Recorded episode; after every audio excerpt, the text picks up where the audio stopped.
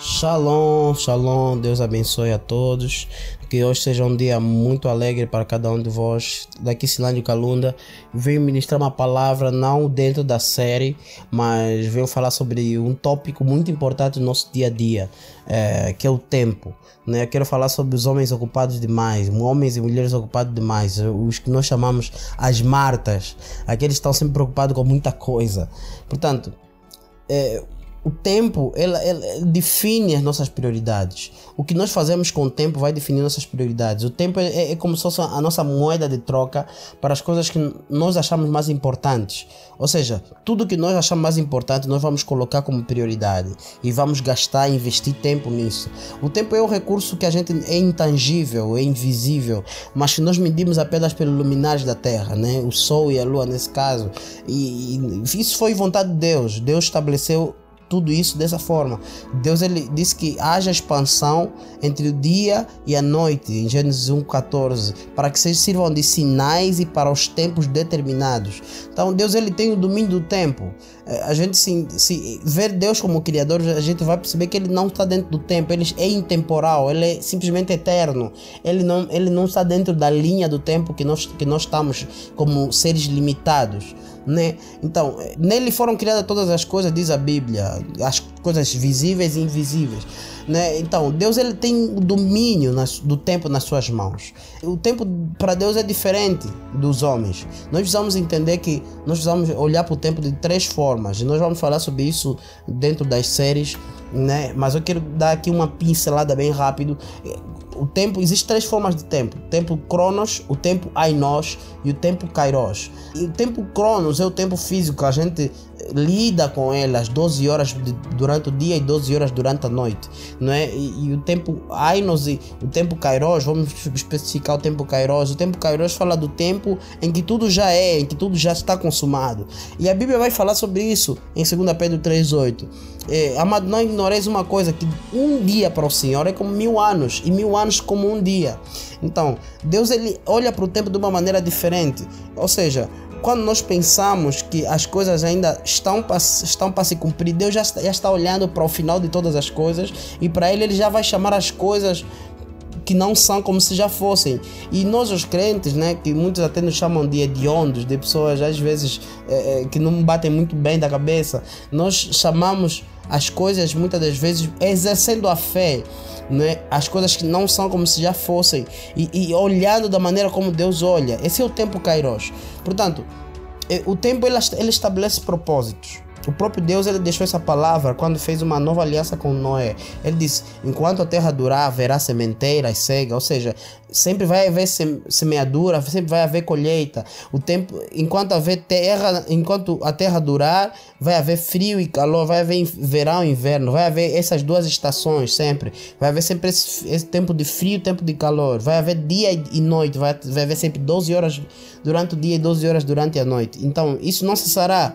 Isso vai determinar o propósito para todas as coisas. Então, a Bíblia vai falar sobre isso. Há tempo para todo propósito.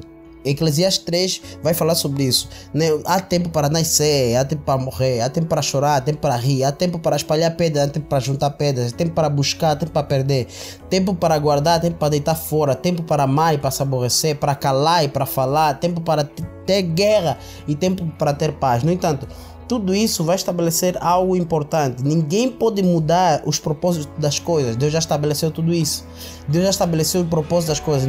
Nem o próprio homem que governa a terra pode mudar essas coisas. A Bíblia até diz que Jesus ele vai dizer: quem de vós, em Lucas 12, 25, quem de vós, por mais ansioso que possa estar, é capaz de prolongar por um pouco que seja a duração da sua vida. Ninguém pode mudar o tempo que Deus já estabeleceu para nossas vidas aqui na terra. Então tudo tudo que é criatura está debaixo dos propósitos que Deus estabeleceu para as coisas que acontecem aqui na Terra. Então, portanto, eh, nós precisamos entender que eh, o, tempo vai estabelecer sempre um propósito. No entanto, as obras que, nós, que, que nos conduzem nos levam para um, para, para, para um caminho que nós estabelecemos segundo as nossas metas, segundo os nossos objetivos de vida, nossos sonhos. E eu quero dizer uma coisa, é, parece que essa mensagem é muito para pessoas desocupadas. Não, Deus ele quer usar os ocupados. Quero te dizer isso bem claramente, repetir dizendo: Deus quer usar os ocupados. O problema das nossas obras, daquilo que nós estabelecemos, metas, objetivos, nossos sonhos, pelo qual nós estamos traba trabalhando. Estou trabalhando para ser grande, estou trabalhando para ser famoso, estou trabalhando para ser reconhecido, estou trabalhando para ser influente. Quando nós trabalhamos com o propósito errado, ou seja, com a intenção errada, o nosso problema é que nós não entendemos a vontade de Deus. E quando nós não entendemos a vontade de Deus para nossas vidas, nós nos tornamos pessoas frustradas, pessoas cansadas, né? e fazemos as coisas que nós queremos consoante a nossa própria vontade. Né? Salomão vai dizer que isso tudo é vaidade, isso tudo é vaidade. Portanto, grande parte das obras que nós fazemos é para exibição. Né? A nossa intenção é exibição, é, é nós mostramos algo para alguém, provamos algo para alguém, e isso na verdade é verdade, e, e, é sem propósito, não é sem fundamento, né? que em pouco tempo vai cair em ruína. Mas Jesus não nos chamou para exibir, Jesus nos chamou para manifestar. A Bíblia vai dizendo em Romanos 8,19: a ardente expectativa da criatura aguarda pela manifestação dos filhos de Deus, dos filhos de Deus. Manifestação. O que, o que é manifestar? Manifestar o reino de Deus, manifestar as coisas que Deus estabeleceu dentro de nós, que Deus eh, preparou para nós, para a terra, para aquilo que nós fazemos dentro do nosso ofício, dentro das nossas famílias, dentro dos nossos relacionamentos, né? Toda criatura ela aguarda para que os filhos de Deus se manifestam, que eles tragam as palavras de Deus, aquilo que Deus quer que nós façamos dentro do contexto onde nós estamos. Por isso a palavra diz que não adianta trabalhar e comer pão de dores, deitar-se tarde, se o Senhor não estiver edificando, se o Senhor não for a prioridade, se nós não buscamos primeiro o reino de Deus, então nós estamos fazendo a, a, obra em vão, porque Deus é a nossa prioridade máxima, a prioridade maior das nossas obras precisa ser a causa do reino de Deus. Vou repetir isso. A prioridade máxima precisa ser a causa do reino de Deus. Buscar primeiro o reino de Deus e todas as outras coisas vos serão acrescentadas. Ou seja, Jesus na verdade ele quer usar essas pessoas ocupadas, né? E eu quero falar sobre essas pessoas ocupadas, mas eu quero falar sobre as pessoas ocupadas demais, as pessoas, as martas, as pessoas que na verdade estão ocupadas com as coisas erradas, estão ocupadas, estão ocupadas demais e, e que têm tornado o seu trabalho sem propósito, se tornando então enfadonho, preocupante, ansiosos, pessoas exaustivas né, que realmente estão sempre ocupadas, estão sempre ocupadas, sempre ocupadas, deitam tarde e acordam pela manhã e na verdade nem tem tempo para quem ama, nem tem tempo. Muitos relacionamentos hoje têm falido por causa do, por causa do trabalho. Muitos Uh, muitos pais não têm tido relacionamento com os filhos por causa do trabalho, que filhos têm crescido sem pai, até mesmo tendo pai vivo, né? Mas na verdade isso não, não quer dizer que eu estou sendo contra o trabalho, nada disso, né? Eu já disse que Deus ele quer usar pessoas ocupadas, quer usar pessoas que trabalho, que até a Bíblia vai falar sobre o preguiçoso, ele precisa aprender com a formiga, né? Porque a formiga está sempre trabalhando e nós aí, os homens é que somos preguiçosos, muitas das vezes. Mas o que eu estou a dizer é, a obra de Deus, quando nós fazemos aquilo que Deus estabeleceu para nossas vidas, ela nos enriquece, não nos acrescenta dores. Lucas 10, quando vai falando sobre essa história, Marta estava sempre preocupada, distraída, ansiosa, fadigada, né? Ela tinha uma irmã que estava, estava com Jesus e ela estava sentada aos pés de Jesus. Mas Marta estava sempre distraída com muitos serviços, ou saber esse termo, muitos serviços. A gente tem sempre muita coisa para fazer, muita coisa para fazer. E ela dizia, Senhor, mas a minha irmã está aí sentada, fazer nada, né? Mas diz que ela possa me ajudar. E Jesus disse: Marta, estás ansiosa demais, estás fadigada com muitas coisas, estás a fazer muitas coisas ao mesmo tempo, estás a, estás a estabelecer as tuas prioridades de maneira errada. Portanto, mas uma só é necessária, ele disse. A Maria escolheu a boa parte. Qual é essa boa parte? A boa parte é estar nos pés de Jesus. Estar nos pés de Jesus significa descansar em Deus, esperar em Deus, confiar em Deus. Realmente, não estou dizendo que temos que nos apartar ou sermos omissos daquilo que Deus nos responsabilizou no nosso trabalho, mas estou dizendo que nossa prioridade é buscar a Deus, estar primeiro aos pés dele, para que nós possamos fazer as coisas que dignifica um homem mesmo. Mas o nosso problema é que nós investimos só para nos dignificar a nossa carne, nós alimentar a nossa própria carne, nosso barro, né? E nós não investimos no espiritual. Quando nós não investimos no espiritual, a nossa fé morre, nosso espírito morre de fome. E, nosso, e a nossa carne é simplesmente alimentada. Nós ficamos fracos, pessoas frustradas, pessoas, pessoas cheias de problemas por causa do trabalho. Na verdade, o trabalho ele não é maldição. Parece que é uma maldição. Uau, não, não, não.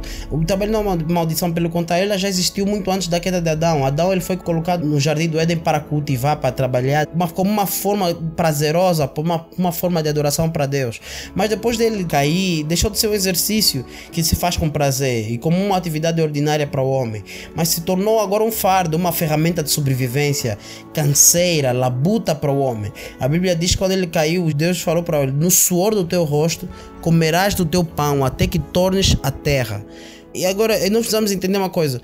Quando nós não entendemos qual é a melhor parte, que é descansar em Deus, esperar em Deus, né? a melhor parte que Jesus falava para Marta, e, e se ocupar apenas quando for realmente necessário, se ocupar com as coisas necessárias, né? Quando nós não fazemos isso, não entendemos isso, nós nos tornamos pessoas ansiosas, ocupadas demais, a pessoa que estamos sempre fatigados, é, doentes, acabando então nos tornando pessoas frustradas, estressadas e depressivas, não é que é a doença do, do século, né? Da depressão. Nós começamos a nos tornar pessoas até com problemas de síndrome de burnout, né? Cansaço, estresse excessivo, né? Por quê? Porque por causa do trabalho, por causa do tempo que nós investimos, investimos tanto tempo nas coisas, nas coisas carnais, no, no trabalho e, e, não, não olhamos para o que está à nossa volta, não desfrutamos da vida. A Bíblia ela se refere que nós precisamos renovar nossas forças no Senhor, esperar no Senhor. A Bíblia vai dizer que essas pessoas não se cansam nem se fadigam. Quando nós fazemos isso, quando nós buscamos a Deus e somos ocupados com as coisas do reino de Deus, nós comemos do melhor e comemos do nosso nós trabalhamos e não nos cansamos. Pelo contrário, somos felizes com a nossa esposa, com o nosso esposo, com a nossa família e, e, teremos uma descendência inteira se alimentando dos frutos desse nosso esforço e nos tornaremos pessoas prósperas. E deixa eu te dizer uma coisa: ser próspero não é só ter muito, ser próspero é ter o suficiente de forma que quem está ao teu lado não passe fome. Portanto, bem-aventurado, como vai dizendo o Salmo 128, bem-aventurado aquele que teme ao Senhor e anda nos seus caminhos, comerás do trabalho das suas mãos e feliz serás e te irá bem. Isso fala de prosperidade. E vai falando mais: a tua mulher será como videira frutífera e os teus filhos serão como plantas de oliveira. Videira, ela fala da árvore que dá realmente a uva, e a uva fala da, daquilo que produz vinho, e vinho fala de prazer, fala de alegria, né? Que muitos até conhecem muito bem, muitos vinhos aí. Aquelas essas pessoas que estão a me ouvir agora, que bebem vinho, devem saber o que eu estava a dizer. Então vai falar que você terá um matrimônio frutífero, alegre, não é que realmente a pessoa que, que te acompanha, ele vai falar que vai falar da mulher, é vai te dar alegria e vai produzir muita alegria para ti. Então, e vai falando dos filhos também, serão como plantas de oliveira. Plantas de oliveira fala, fala daquelas plantas que têm raízes profundas, que crescem né, firmados em algo, né? Então, ela tem um significado muito espiritual, que é uma planta durável, mesmo cortada ou queimada, ela volta a brotar mesmo com pouca água no solo. Então, teus filhos serão essas, essas pessoas que estão firmadas no, no seu propósito, que vão trabalhar de acordo à vontade de Deus, vão ser pessoas que não vão viver frustrados, mas vão viver com raízes, com uma educação frutífera. Então, para terminar, quero falar das prioridades. Nós precisamos entender que prioridades, prioridades, precisa, nós precisamos ter tempo para o que é importante. E o que é importante é o reino de Deus. Que possamos nos ocupar buscando o reino de Deus. E o resto nos será acrescentado. Precisamos entender que na Bíblia os homens de destaque que nós conhecemos, Davi era comandante das tropas de guerra, se tornou rei de Israel, Salomão era rei de Israel, que, que tinha o mesmo estatuto dos nossos presidentes hoje em dia, né? José era como primeiro-ministro no Egito, Daniel também tinha o mesmo estatuto de ministro. Todas essas pessoas eram muito ocupadas, vou repetir, eram muito ocupadas, mas eram prósperos. Sabe por quê? Porque eles buscaram primeiro o reino de Deus e depois recebiam sabedoria para lidar com seus ofícios. Então quero dizer uma coisa: músico, administrador, farmacêutico, professor, engenheiro, seja quem você for, todos temos as mesmas 24 horas. Os nossos ofícios não são as nossas prioridades. Pelo contrário, nós precisamos entender que elas são resultado da nossa vida e intimidade com Deus. Quando assim fazemos, buscando primeiro o reino de Deus, então esse reino se manifesta onde você trabalha. Como, como vai se manifestar?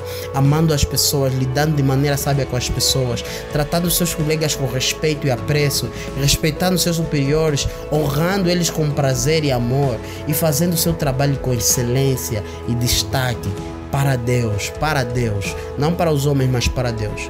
Então vai chegar a um ponto de que todos quererão saber de como, se, como você faz isso com tanta excelência. E assim você estará manifestando o amor de Deus e o reino dele em tudo que você faz. Portanto, que isso possa te inspirar para que o teu tempo possa ser investido para o reino de Deus e para as coisas de Deus. E que Deus te abençoe. Amém.